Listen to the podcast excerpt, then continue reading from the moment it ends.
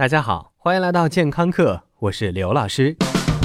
现代社会吃的东西真是翻新的非常快，当然不能吃的东西翻新速度也很快。每天有不计其数的健康饮食建议被抛在网上，让大家膜拜。如果你不停的根据时尚的营养专家们各种各样没谱的建议去吃东西的话，不仅好吃的东西会越来越少，而且那得活得多累呀！现代人觉得自己特别金贵，也特别脆弱，好像有一个复杂名字的疾病会让人与众不同。比如说有精神官能症患者，还有很多人对于过敏这两个字看得尤其重。在和同事聚餐的时候，你很娇羞地蹦出一句：“啊，我的那个过敏。”这样的话能让你受到更多的关注和照顾。不过，你是否真的需要这么注意过敏呢？很简单，在过敏的问题上，如果自己拿捏不准，就不要妄下定论，果断去咨询专家意见吧。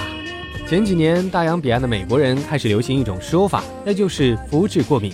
这种人吃面包都能吃得过敏，的确很可怜。很多商家顺势好好同情了一下这些装十三的孩子们，推出了无麸质食品，从蛋糕、饼干到甜甜圈、面包、披萨等等等等。书商和营养学家也看到了商机，于是你在书店里也可以看到各种各样无麸质饮食法的食谱摆在最醒目的货架上，俨然成为一股既能瘦身又可以保持健康的新兴流行饮食风潮。甚至有机会主义心理学家也跑出来说，这种吃法能治自闭症，真是商机无限好，只因傻钱多呀。Gluten 一般被称为麸质或者面筋，在小麦、大麦、黑麦、麦芽这些天然谷物当中都含有这些谷蛋白胶质。麸质也可以作为食物添加剂，用来调味或者让食材更加稳定和浓稠。我们人类并不是刚进化成高智商动物就开始吃粮食的，显然粮食要比野果子难消化多了。从公元前九千五百年开始，人类陆续开始吃各种谷物。相信我们的祖先也是一路上吐下泻过来的，因为直到今天，还有很多人对于谷物当中的麸质不耐受。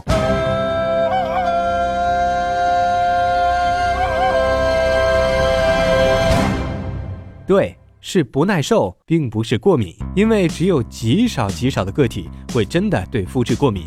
不过，我要很遗憾地告诉你。即便你对肤质有那么一点不耐受，也不能完全拒绝它们，因为你找不到替代品，你总得吃点什么粮食才能支撑起你沉重的身体，去应对每天的工作吧。要不然，你最好在你出没的所有地方都种满果树，养满野兽，这样可以方便你随时觅食。刘老师希望普通的劳苦大众不要去吃无麸质的食品，也是有道理的。首先，你要是以为多了这么一个“无”字，就让这种食品和肥胖脱钩，那事实真相就要让你失望了。刚才说到的麸质是一种天然的胶质，比什么臭皮鞋熬制的明胶要好上几万倍。所以，麸质的作用就是让面食最终能够成型。如果没有麸质，面包、饼干根本就不能成型。那无麸质的糕点究竟是怎么做的呢？千万别低估生产商的智商，他们会加入更多的糖和油脂，来保证你买的是面包而不是面包糠。这样一来，无麸质食品的卡路里比普通食品高到爆棚。举例来说，一项测试显示，一个无麸质的松饼含有高达二百一十卡路里的热量，相较之下，另一个普通原味英式松饼却只有一百二十卡路里。有高就有低。来自瑞典的一项研究报告显示，乳糜泻患者进行了无麸质饮食法长达十年之后，半数研究对象都出现维他命 B 六和叶酸不足的问题，高半胱氨酸则浓度过高，这样会增加心脏病、中风和心血管疾病的风险。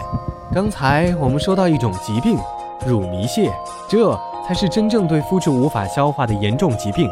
如果你怀疑自己有，很简单。抽点血，一查便知。最后，无麸质食品的另外一个坏处就是，如果你习惯了吃这些东西，你的肠道会越来越敏感，久而久之，你就真的不能吃普通面包了。到时候想回头都回不来了。装十三的代价不可谓不大，三思而后行哦。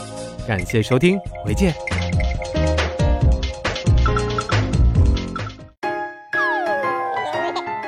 收听完健康课，您还可以在微信中搜索“健康课”的全拼，添加刘老师的健康课微信公众平台，获取最新节目更新以及最潮流、最无底线的健康知识。